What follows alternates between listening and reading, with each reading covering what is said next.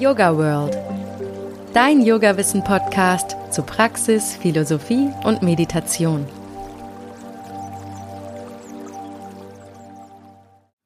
Hallo und herzlich willkommen zu How to Yoga.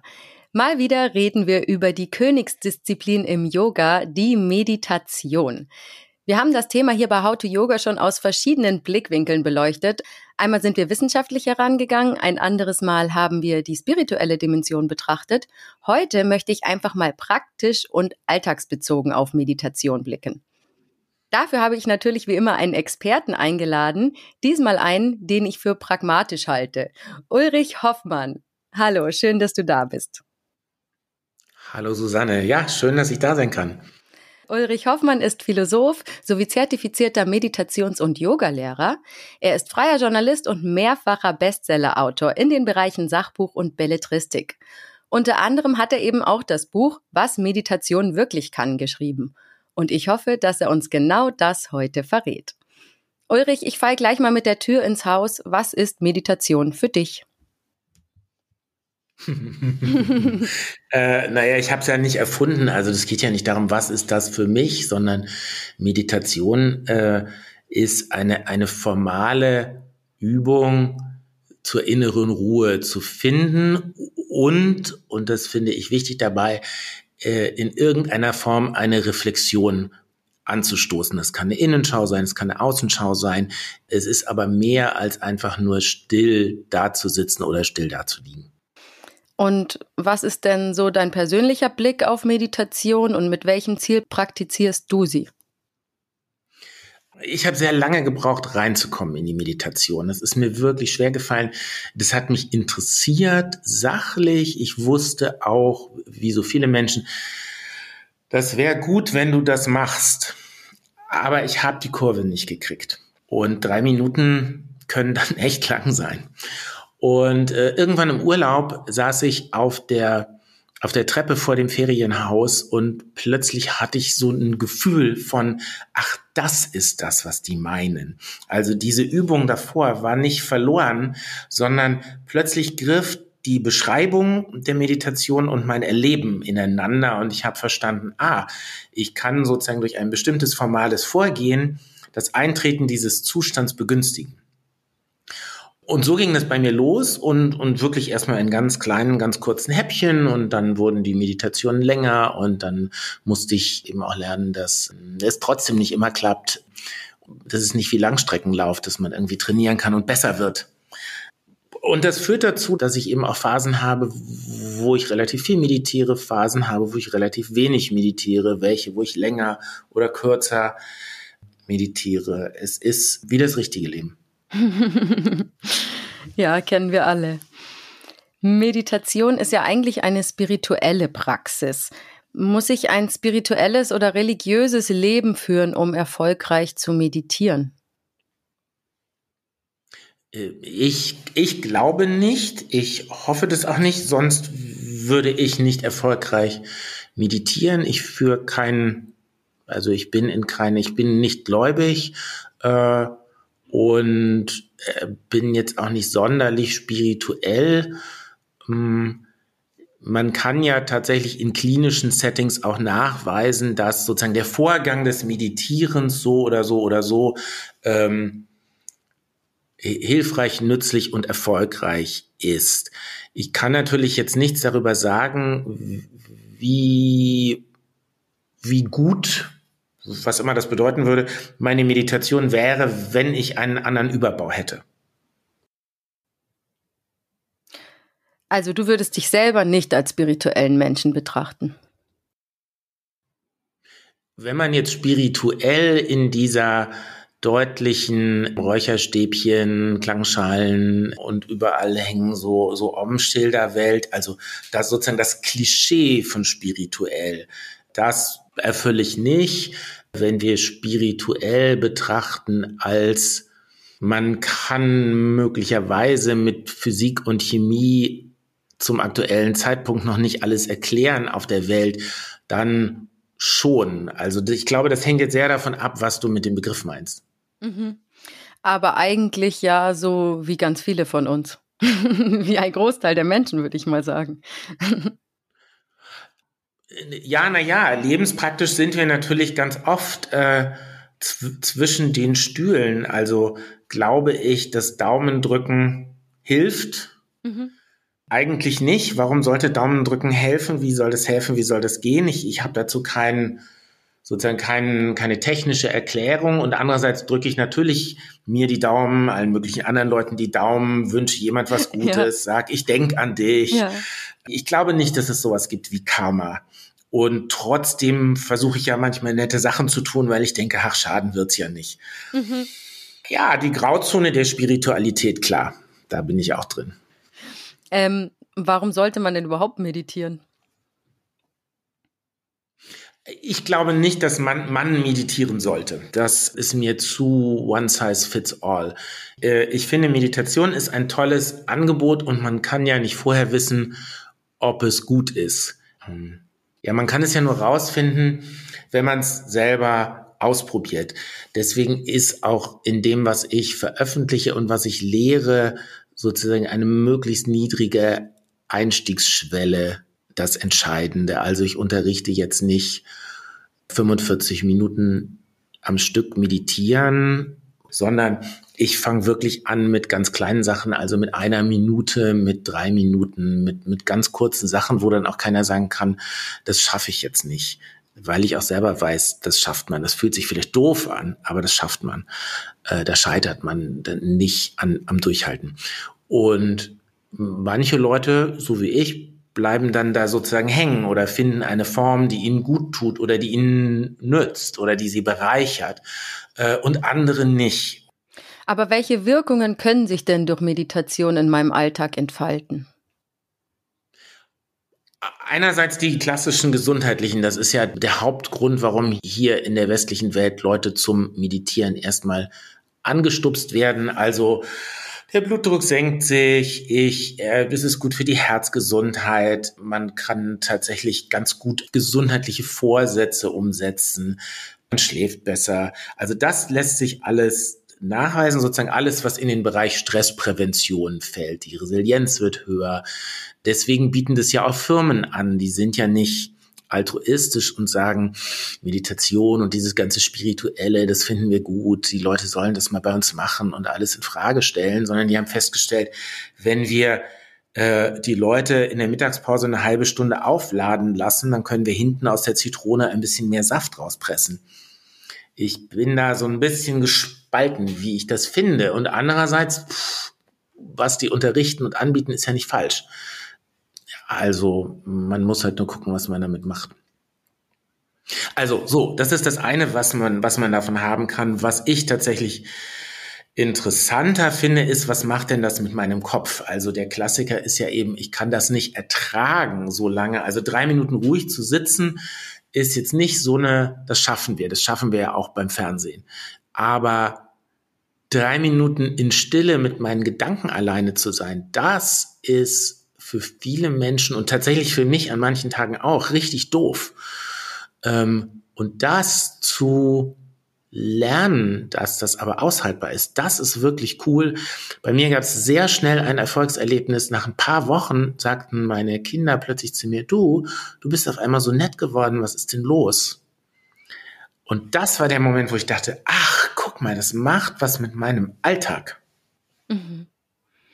Oh, es wäre schön, wenn meine Kinder das auch mal zu mir sagen würden. Ja, vielleicht war ich ja auch vorher sehr unnett und du bist hier netter. ich hoffe es.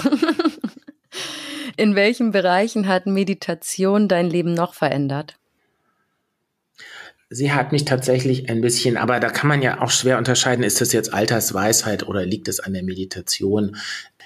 Ich bin tatsächlich gelassener geworden mit manchen Dingen, weil doch klar geworden ist, na ja, die Erde dreht sich weiter, auch wenn ich jetzt mal fünf Minuten nicht dabei bin. Ähm, das heißt nicht, äh, also manchmal ist ja die Befürchtung so, dass man dann ganz unehrgeizig wird. Also im Gegenteil, ich kann eigentlich meinen eigenen Ehrgeiz und meine eigenen Ambitionen viel besser aushalten, weil ich so einen Gegenpol habe. Ja, ich glaube das aber auch. Bei mir war das zum Beispiel so, ich meditiere jetzt auch seit einiger Zeit und heute Morgen hatte ich noch ein bisschen Zeit und früher hätte ich mir wahrscheinlich 30 Mal diese Fragen durchgelesen und heute bin ich einfach joggen gegangen, weil ich mir dachte, ja, passt schon. Das hätte ich früher nicht gekonnt. Ich glaube schon, dass das mit Meditation zusammenhängt, was du sagst. Dieses einfach gechillter sein und nicht gleich immer denken, alles, was man tut, ist eine OP am offenen Herzen. Ja, das stimmt, das stimmt. Und andererseits, und das finde ich eben das total Spannende, was du sagst, also du hast dich eben nicht hingesetzt und meditiert, sondern hast gesagt, ich gehe jetzt joggen. Am Anfang habe ich gar nicht verstanden, was die Meditationslehrer meinten, wenn sie sagen, die Meditationspraxis ist nur die Übung für den Rest des Tages und die Meditation findet eigentlich im Rest des Tages statt. Aber irgendwann hat es dann auch da Klick gemacht und ich habe gemerkt, es ist jetzt überhaupt nicht so, dass ich irgendwie mit totaler Achtsamkeit durch den ganzen Tag gehe. Aber eben ab und zu mal gibt es so Momente, wo ich genauer hingucke oder wo mir was plötzlich genauer auffällt und ich merke so, ach, das ist so ein Moment wie in der Meditation. Also es zahlt ein auf den Rest des Tages. Genau. Kann man mit Meditation Krankheiten heilen? Man kann auf jeden Fall der Genesung Unterstützung geben. Das ist, glaube ich, Stand der Forschung, dass es vielleicht mal andersrum gesagt, und deswegen habe ich so gezögert. Es gibt Krankheiten, wo man sinnvollerweise vom Meditieren abraten würde, und zwar sowohl psychische Erkrankungen als auch körperliche Erkrankungen, die eine starke psychische Auswirkung haben. Also die Grundannahme, wann immer es einem schlecht geht, dann müsste man meditieren, die ist falsch, tatsächlich nachweislich falsch. Das ist jetzt kein Rumgemeine, sondern man weiß, dass zum Beispiel bei bipolaren Erkrankungen Meditation den Krankheitsverlauf im Durchschnitt eher verschlimmert. Zumindest sollte man dann sehr vorsichtig sein. Genauso ist es zum Beispiel bei einer schweren Krebserkrankung. Da ist dieses mit sich ganz alleine sein manchmal so dramatisch, beängstigend schwierig, dass es dann Angstzustände auslösen kann und die Sache verschlechtert. Insofern, also erstmal, das ist kein Catch-all, wann immer man irgendwas hat, wird es dadurch besser. Wo man sicher weiß, dass Meditation hilft, sind alle chronischen Erkrankungen, mit denen man an sich gut in Anführungszeichen leben kann, also die keine lebensbedrohliche, akute lebensbedrohliche Komponente haben, da weiß man, dass das Schmerzempfinden zum Beispiel runtergeht. Also Leute mit chronischen Rückenschmerzen haben halt zum Beispiel vor einer Meditationspraxis Schmerzempfinden, subjektives Schmerzempfinden von sieben. Hinterher haben sie fünf. Und viel spannender ist noch, dass sie eben bevor sie meditieren lernen, beispielsweise sagen, im Durchschnitt meines Alltags ist es eine sechs und wenn die dann regelmäßig meditieren, ist es irgendwann im Durchschnitt des Alltags eine vier. Es gibt keinen Grund anzunehmen, dass der echte körperliche Schmerz abgenommen hat, aber der Umgang damit ist anders geworden. Aber kann Meditation heilen? Das halte ich für zu viel versprochen. Mhm. Also sagst du, die Selbstheilungskräfte unterstützen aber. So wie ich das jetzt verstanden habe. Ja. Genau, genau. Okay. Meditierst du selbst täglich? Ja, das wäre schön, wenn ich das jetzt sagen würde. Ne? nee, ich meditiere nicht täglich. Es hängt ein bisschen davon ab, wie, wie meine Woche ist. Ich bemühe mich um vier bis fünf Mal in der Woche. Und das heißt, ich gucke am Anfang der Woche auf meine Woche. Wenn ich zum Beispiel weiß, ich habe fünf Tage, wo ich zu mir ins Büro fahre, wo ich alleine bin, da kann ich das wunderbar machen. Ich komme hier an, setze mich hin, meditiere, dann habe ich das sozusagen weg. Wenn ich weiß, ich habe drei Tage mit Außenterminen, dann kann ich mir überlegen, schiebe ich was aufs Wochenende. Also ich versuche mit diesen vier, diese vier Termine so ein bisschen als Benchmark zu nehmen und zu sagen, wo kann ich die gut unterkriegen. Ich habe die Erfahrung gemacht, wenn ich versuche mehr rein zu quetschen, dann komme ich in so einen Stress. Die vier, die locken mich immer noch. Da habe ich immer Lust. Also vier möchte ich machen. Fünf bin ich schon so, naja, gut, dann wenn die Woche gut läuft, auch noch. Aber mehr, da merke ich dann so, ach, dann wird's anstrengend. Es gibt natürlich, natürlich Meditationslehrer, die sagen, da wird's erst spannend. Ich gehöre eben zu der Hedonistenfraktion, die sagt, wenn man Lust hat, dann macht man es auch viel eher. Äh, und deswegen will ich mir diese Freude, diese Verlockung auch bewahren.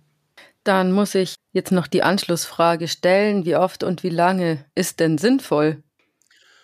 Was man aus der Forschung weiß, ist, öfter ist besser als länger. Mhm. Also das heißt zum Beispiel fünfmal die Woche, welche Zeit auch immer jetzt, fünf Minuten, zehn Minuten, wo immer man selber gerade ist, ist viel besser als einmal am Wochenende 75 Minuten. Manchmal geht's nicht anders oder für einzelne Personen mag das auch anders sein, aber im Durchschnitt kann man das auf jeden Fall sagen. Das bedeutet auch sozusagen häufiger und kürzer hat lebenspraktisch den größeren Effekt als seltener und länger. Und jetzt noch mal konkret zur Praxis. Was tut man denn überhaupt in der Meditation? Hm. Also das hängt ja von der Meditationsform ab, die man wählt. Es ist ja ganz häufig das Sitzen, aber das Sitzen ist ja gar nicht so relevant. Das heißt, ich, für mich gesagt, ich setze mich hin im Schneidersitz, ich richte den Rücken auf, ich achte auf meinem Atem und dann lasse ich relativ schnell die Aufmerksamkeit vom Atem weggehen, erstmal auf alles, was so kommt, Gefühle, Körperwahrnehmung, Töne, und auch da lasse ich sie dann nach ein paar Minuten wegziehen und dann dann erreiche ich hoffentlich das, was man offenes Gewahrsam nennt. Da kann ich mir vorstellen, dass wenn jemand das 30 Jahre lang jeden Tag vier Stunden macht, dass der natürlich eine ganz andere Dimension von offenem Gewahrsam erreicht als ich. Was meinst du mit offenem Gewahrsam? Was soll das für ein Zustand sein? Ein Wahrnehmen von, hm, von sozusagen was auch immer. Also das kann meine innere Befindlichkeit sein, das kann sein, dass ich merke, meine Gedanken spielen so Ping-Pong, ich muss eigentlich noch dies machen und das machen und jenes machen. Es kann aber auch sein, dass ich merke, meine geistige Landschaft ist total leer, aber mein Hintern ist irgendwie, boah, der fühlt sich heute so flächig an auf dem Kissen äh, oder es können Geräusche sein oder manchmal denke ich plötzlich, ah, Grün ist ja auch eine interessante Farbe und dann bin ich plötzlich eine Weile bei der Farbe Grün und irgendwann buh, verschwindet die auch wieder. Aber es ist so ein, so, also vielleicht so ein bisschen so, als wenn man im schwerelosen Raum jonglieren würde. Also, ne, man kann ja da nicht jonglieren, sondern alles fliegt irgendwo hin. Ähm, Entschuldigung, aber es ist nicht so, dass man aufhören sollte denken in der Meditation. Das kann man gar nicht. Man soll aufhören, zielgerichtet den Gedanken zu folgen. Mhm. Wenn ich den Gedanken habe, oh Mann, heute Morgen habe ich ja ganz vergessen, mir diesen Zettel zu machen oder das oder gestern oder so, dann soll ich nicht. Es gibt ja tatsächlich sogar Leute, die sagen, leg dir einen Zettel daneben, schreib dann alles auf. Nein, finde ich schwierig, sondern dann soll ich tatsächlich üben, diesen Gedanken zu haben, wahrzunehmen, zu gucken, was macht der eigentlich mit mir? Warum stresst mich das jetzt so, dass ich keine Milch gekauft habe? Aber vielleicht auch, manchmal kommt zum Beispiel, oh, heute Morgen äh, habe ich irgendwie mein, meine Tochter, zu der war ich vielleicht doch, also da kommt dann so ein Nach, so ein emotionaler Nachhall und ich denke plötzlich, warum hänge ich da jetzt so, was ist denn da? Und dann kann ich die, die da habe ich so eine Resonanz des Moments und denke, oh, da war ich aber jetzt nicht so nett. Und dann soll ich eben nicht mich verlieren in, ha, ich bin auch wirklich ein strenger Vater und oder das hat auch gute Gründe oder was auch immer, sondern zur Kenntnis nehmen, dass es so ist und mit so einer Sanftheit mir selber gegenüber ist dann auch davonziehen zu lassen und dann kommt irgendwann das nächste. Die Gedanken werden langsamer, gibt auch mal Pausen, aber nicht denken wollen oder können, das gelingt nicht. Das ist nicht das Ziel. Das Ziel ist? Das Ziel ist, einen Abstand zu, also ein bisschen von außen drauf zu schauen und eben zu merken, oh, ich denke immer wieder an dies oder das, an in meinem Fall ein Buchprojekt oder an irgendeine Interaktion, die ich hatte oder so, weil weil da so ein, so ein emotionales, so eine emotionale Körnigkeit noch drauf ist. Und vielleicht schauen zu können, was macht es mit mir? Hat es eine Stelle im Körper, wo das sitzt? Was bedeutet das? Und es dann aber eben loslassen zu können. Also diese Sachen alle nicht so dramatisch wichtig zu nehmen. Und das Schwierige daran ist ja nicht so sehr, man denkt ja immer, ja cool, dann hänge ich nicht so an den Sachen, die doof gelaufen sind. Also ich habe gestritten und das lasse ich dann ziehen. Toll. Aber wenn man überhaupt weniger an Sachen hängt, dann hängt man ja auch weniger an den Sachen, die man toll findet. Und das ist eigentlich das wirklich Schwierige zu sagen, das zieht ja alles vorbei. Alles im Leben ändert sich dauernd und so ist das halt. Akzeptieren. Ja, also wirklich diese Veränderung zu akzeptieren. Ähm, aber was ich eben noch sagen wollte, ist also, wie macht man das?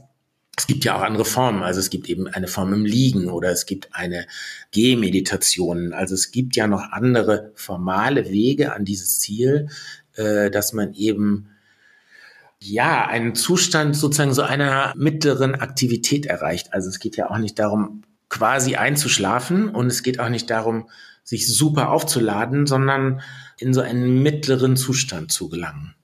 Du hast es schon angedeutet, es gibt ja gefühlt 10.000 Arten zu meditieren. Wie finde ich denn die für mich richtige Art?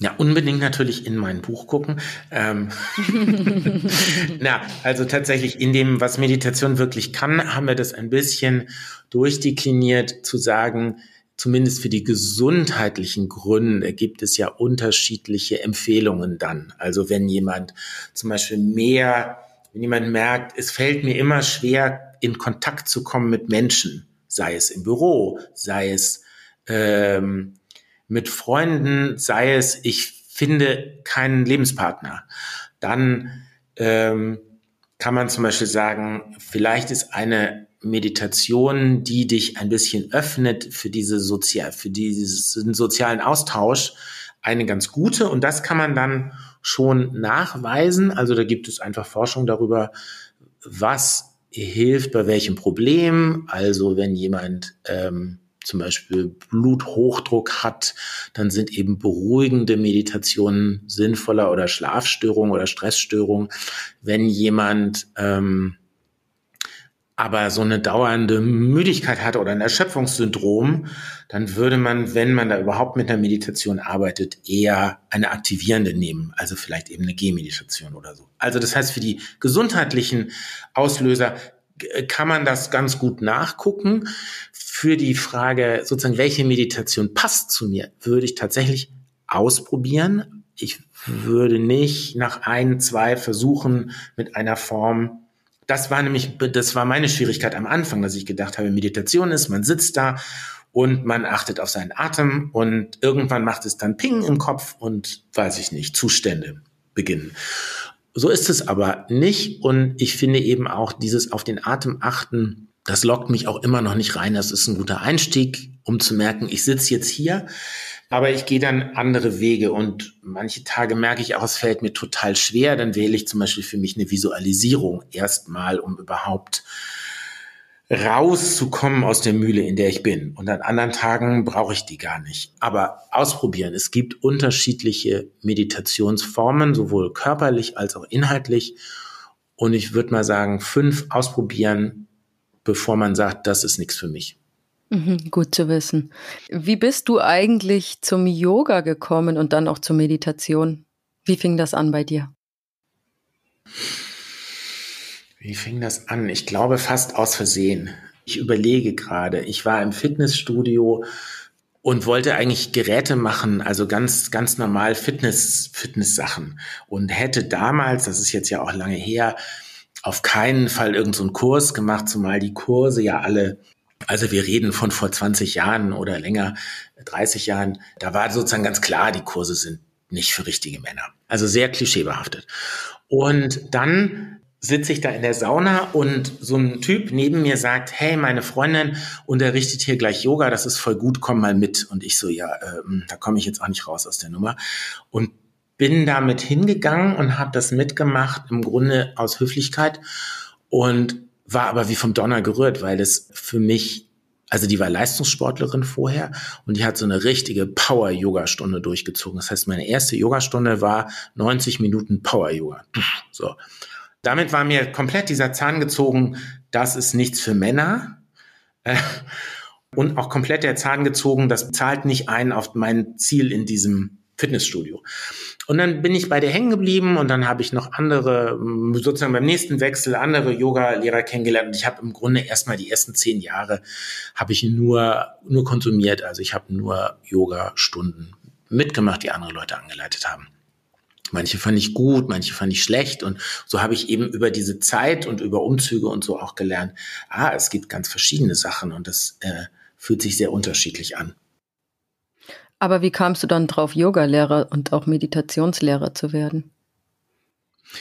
naja, die Meditation kam dann eigentlich unabhängig davon, oder ne, ja, ein bisschen daraus, aber ein bisschen unabhängig davon. Im Nachhinein, ähm, es gibt eine amerikanische Meditationslehrerin Sally Campton, die beschreibt es so, dass sie sagt, es gibt ja Menschen, die finden, das Schönste an der Yogastunde ist die Endentspannung. Und es gibt auch Menschen, in den USA ist das noch viel üblicher, die stehen auf, wenn die Endentspannung losgeht und gehen schon, weil ihnen das nicht dient oder weil es ihnen unheimlich ist. Ich fand die Endentspannung immer toll. Ich habe aber nicht verstanden zu dem Zeitpunkt, dass das im Grunde schon ein bisschen eine Meditation ist. Und ich kam dann aus einer ganz anderen Ecke, also wie, wie das so ist. Wir hatten ein kleines Kind und jemand hat gesagt, hey, das wäre ganz gut, wenn du mal meditierst, weil du hast so viel Stress. Habe ich das probiert und mich da reingearbeitet und habe das auch erstmal fünf, sechs Jahre einfach gemacht. Selber meditiert, ohne irgendwas unterrichten zu wollen. Und dann dann wollte ich, wie das so ist, man kriegt dann so ein Sendungsbewusstsein, dann wollte ich das gerne meinen eigenen Kindern näher bringen und habe so ein spielerisches Meditationskonzept mit sehr, sehr kurzen Einheiten entwickelt und daraus ergab sich dann mein erstes Buch über Meditation. Es war dann am Ende für Erwachsene, äh, aber das hat eben so ganz, ganz, ganz kurze Meditationen. Keine ist über drei Minuten, deckt ganz viele verschiedene Formen ab. Und an der Stelle, wo ich dann ein Buch geschrieben habe, da haben dann der Verlag und ich gedacht, na ja, man würde so ein Buch ja lieber von einem zertifizierten Meditationslehrer lesen, als von mhm. jemand, der dieses Zertifikat nicht hat. So, so kam das. Und hattest du schon mal eine von diesen berühmten Einheitserfahrungen, die man in der Meditation haben soll? Hm. Einheit, also so dieses, ich bin so eins mit dem Universum und so, nee, das nicht. Was ich tatsächlich viel, also viel wäre jetzt übertrieben, aber nicht unregelmäßig habe, ist, dass ich, wenn man sich vorstellt, in so einem Film wird so eine, so eine, so eine Traumlandschaft aus Farben und Formen gebildet, also wie in so einem durchgeknallten 60er Jahre Disney-Film solche Momente habe ich manchmal, dass ich wirklich so in irgendeiner Zwischenwelt bin. Ja, existiert die jetzt tatsächlich? Ist es ein Widerhall von irgendwas? Das kann ich echt nicht sagen. Sind das Neuronen, die Spaß haben? Ich weiß es nicht. Es ist aber ein angenehmer Zustand. Also in der Folge über den spirituellen Blickwinkel von Meditation hat der Sukadev gesagt, dass die meisten Menschen, wenn sie so einen Moment haben, das als Gnade empfinden oder göttliche Gnade. Empfindest du dann sowas auch in dem Moment? Das wäre jetzt nicht meine Formulierung gewesen. Ich glaube aber, dass wir dasselbe meinen, wenn ich sage, ich finde das schön auf eine Weise, die ich im Alltag sonst nicht erleben kann. Denkst du nicht manchmal, dass wenn du dich jetzt mal, ich, ich tue es mal überspitzt formulieren, auch dem Göttlichen mehr hingeben würdest, dass solche Momente dir öfters geschenkt werden würden? Das mag sein, aber dazu, also ich habe zu große Schwierigkeiten mit den institutionellen Religionen, nicht so sehr unbedingt mit den Institutionen, sondern einfach mit den generell. Ich, mir würde jetzt keine Religion einfallen, von der ich sage, ja, das Konzept leuchtet mir ein. Also ich finde da einfach zu viele Lücken. Da bin ich dann vielleicht im Herzen zu sehr Philosoph, also argumentierend.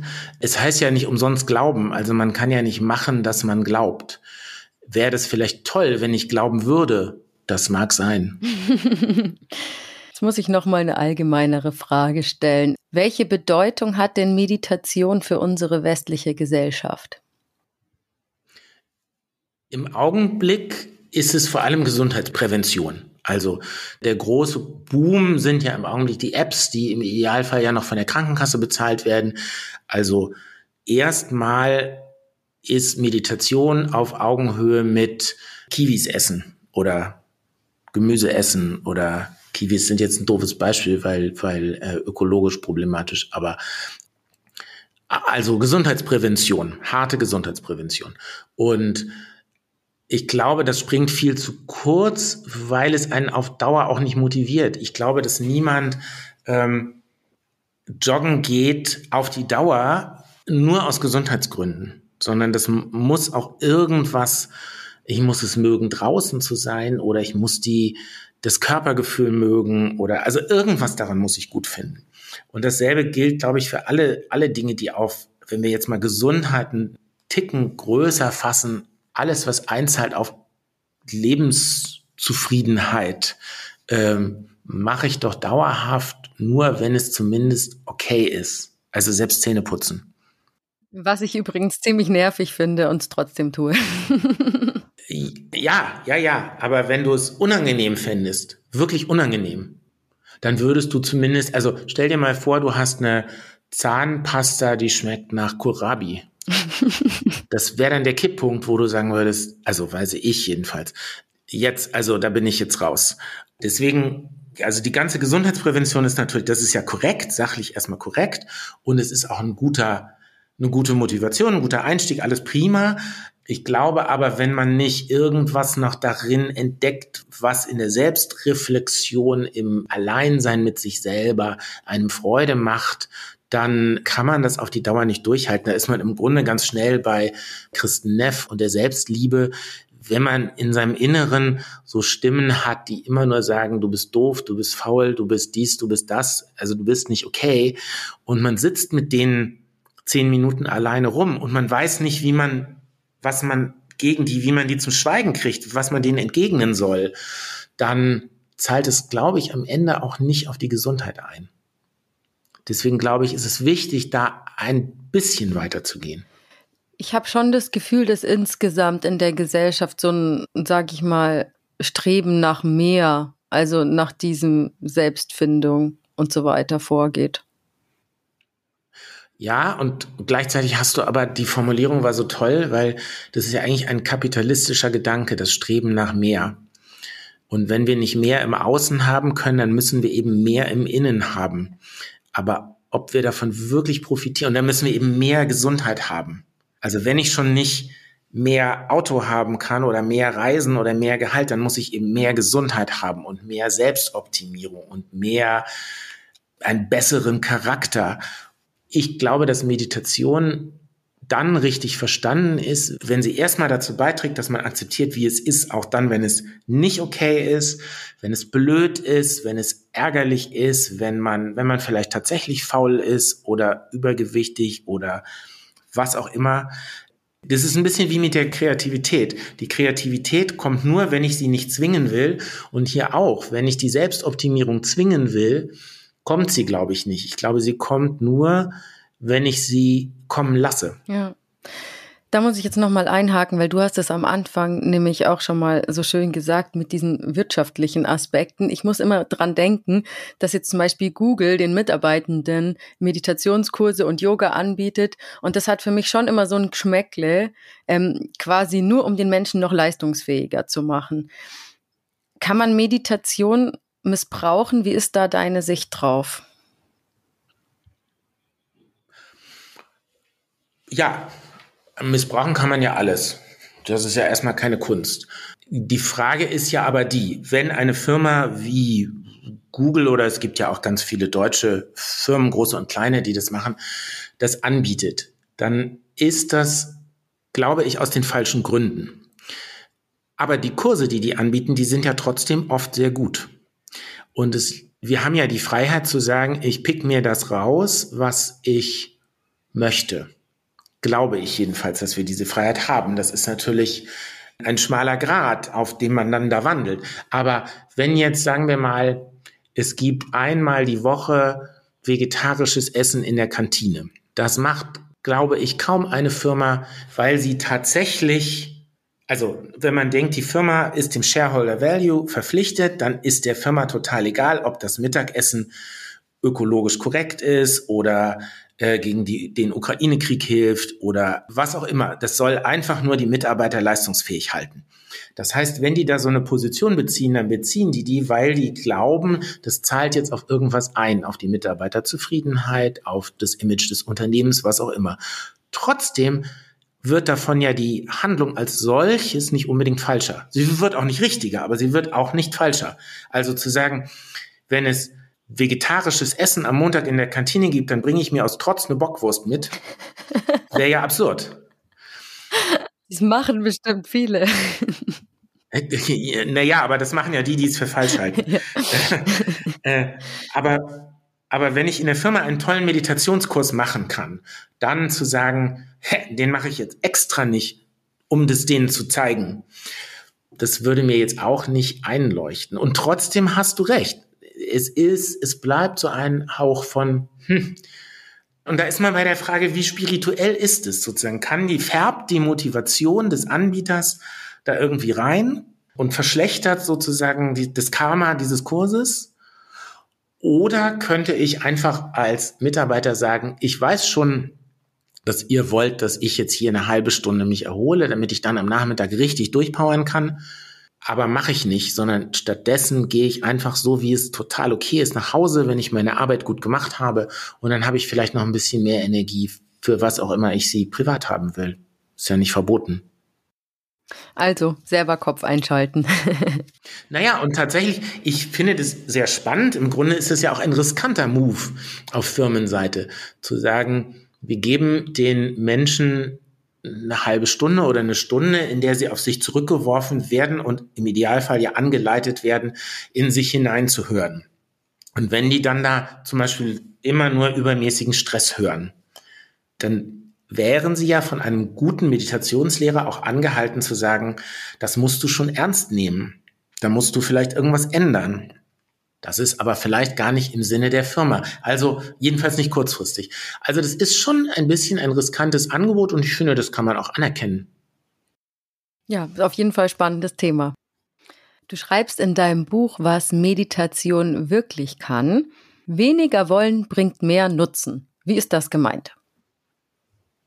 So wie bei der Kreativität. Also wenn ich mich hinsetze und ich will heute eine Einheitserfahrung machen oder ich will heute durch so eine Farblandschaft wandern oder ich, ich will, dass irgendwas gelingt in der Meditation, dann wird es ziemlich sicher nicht gelingen. Ich kann dann im besten Fall mich dabei betrachten, wie ich das will, aber ich kann nicht machen, dass das passiert. Und man kann das auch in der Gesundheitsforschung zeigen. Je zweckfreier die Menschen meditieren, desto größer ist der gesundheitliche Effekt. Das ist ganz anders. Also man, es wird ja so oft verglichen mit so einem, einem sportlichen Trainieren, also dass man Meditation üben muss und soll. Das ist ja auch erstmal korrekt, aber es ist eben nicht so wie im Sport, dass man mehr oder weniger linear besser werden kann. Und das sozusagen, wenn ich besser werden will, dass ich dann irgendwie vielleicht noch meine Sprungkraft einzeln trainiere und meine Kraft und so, sondern hier ist es eben so, dass es einen Moment gibt, wo es notwendig ist zu sagen, so,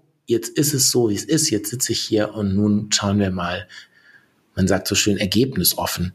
Ein Ziel oder eine Motivation brauche ich ja auch. Deswegen glaube ich eben, dass es besser funktioniert, wenn es mir an sich Freude macht, wenn ich nicht dieses Element von ich mache das gerne verliere. Meine Motivation ist, dass ich die Erfahrung gemacht habe, meistens sind es ganz schöne 15 Minuten. Also ich finde, ergebnisoffen ist echt schwierig. total, total, total. Und deswegen wähle ich ja auch für mich zum Beispiel oft unterschiedliche Meditationen. Also es gibt zum Beispiel eine, die ich ganz toll finde, wo man sich damit beschäftigt, sozusagen mit innerem Widerstand. Also wenn ich weiß, ich will irgendwas von mir, von der Welt, von meiner Frau und es ist sowieso gerade dran zu meditieren, dann wähle ich die manchmal und damit man beschäftigt sich die halbe Zeit damit, was ist da jetzt mein Widerstand? Also was stört mich? Was hat mich geärgert? Wie war das genau? Wie hat sich das angefühlt? Und wie geht es jetzt weiter, wenn ich eben Nein sage? Wie fühlt sich das an? Was passiert dann? Wie stelle ich mir das vor? Und dann macht man eine ganz kurze Pause und geht dann nochmal in einem zweiten Teil zurück, gedanklich in diese Situation und versucht aber Ja zu sagen und sie anzunehmen und mit diesem Ja in so einen Fluss zu kommen und sich zu öffnen dazu, okay, wenn ich jetzt aber akzeptiere, dass es jetzt gerade so ist, was, was würde denn dann passieren? Und nachdem ich, ich finde die ganz toll, weil ich erstmal am Anfang meinen ganzen Widerstand so im Geiste abarbeiten kann und dann in einem zweiten Teil mich in diese Fantasie so einer Weichheit hineingeben kann, die oft nicht heißt, dass ich die Situation oder die Position akzeptiere, aber dass ich nicht mehr so versteift aggressiv reagieren muss. Ja, verstehe. Zu guter Letzt gibt's wie immer unseren Mythbuster. Ulrich, was ist für dich der größte Mythos, der über Meditation oder Yoga kursiert? Oder beides? Dass Meditation nur für meine Selbstoptimierung da ist. Also, dass die Lösungen alle im Innen liegen. Ich glaube das nicht. Ich glaube, dass ganz viele Lösungen im Außen liegen, weil die Probleme systemisch sind, weil sie nur politisch lösbar sind. Und wenn man Meditation dann nutzt, um sich so zurückzuziehen und zu sagen, die Welt ist so schwierig und so schlecht und so böse und so, die macht mir Angst, also gehe ich zurück in in meine kleine Welt und versuche da alles möglichst richtig zu machen und meine Kinder oder meine Nachbarn zu lieben, weil mehr kann ich sowieso nicht tun, dann wird es, glaube ich, so eine gelernte Hilflosigkeit. Und ich finde, Meditation ist nicht eine Einschlafhilfe, sondern eigentlich eine Aktivitätshilfe. Also im Idealfall gehe ich, zorniger wäre vielleicht das falsche Wort, aber energiegeladen, gezielt, bewusst, kraftvoll ins Leben und die Meditation hilft mir, das zu tun, genauso wie es äh, richtige Ernährung tun kann oder, oder, also es gibt ja viele Dinge, die darauf einzahlen. Aber ich glaube, dieser Rückzug ins Private, der ist, der ist ganz falsch. Dann danke ich dir recht herzlich, lieber Ulrich, für deinen praktischen Blick auf ein spirituelles Thema. Und es hat mich sehr gefreut, dass du da warst. Mich auch, vielen Dank. Und wo kann man noch mehr von dir hören oder lesen? In jeder Buchhandlung kriegst du Sachen von mir. Wir haben außerdem eine, gibt es auch in der Buchhandlung, CD gemacht, Zusammen entspannen. Die hat Alexander Rajun gelesen, ein super Schauspieler, also die klingt auch toll. Äh, das sind Paarmeditationen. Da habe ich, habe ich gedacht, das ist doch eigentlich jetzt, wo wir alle immer zusammen zu Hause hocken oder wenn man alleine zu Hause hockt, dass man sich dann, würde man sich gerne mal mit einer Freundin treffen, aber was macht man dann? Also, damit kriegt man vielleicht eben auch die beste Freundin oder den Partner dazu, zu sagen, hey, lass uns das doch mal zusammen machen, die ist sehr schön. Und ich habe einen Video-Meditationskurs gemacht, in dem ich noch viel mehr erzähle, als ich jetzt erzählt habe. Der ist insgesamt mit Anleitung sechs Stunden lang. Und das findet man alles, wenn man möchte, über meine Homepage ulrichhoffmann.de. Da ist bestimmt für viele was Interessantes dabei. Und wie immer, solltet ihr Fragen, Anregungen und Kritik haben, schreibt mich gerne an und ich freue mich natürlich über eine Bewertung für den Podcast. Bis zum nächsten Mal bei How to Yoga. Tschüss, vielen Dank. Der Yoga World Podcast. Jeden Sonntag eine neue Folge von und mit Susanne Moors auf yogaworld.de.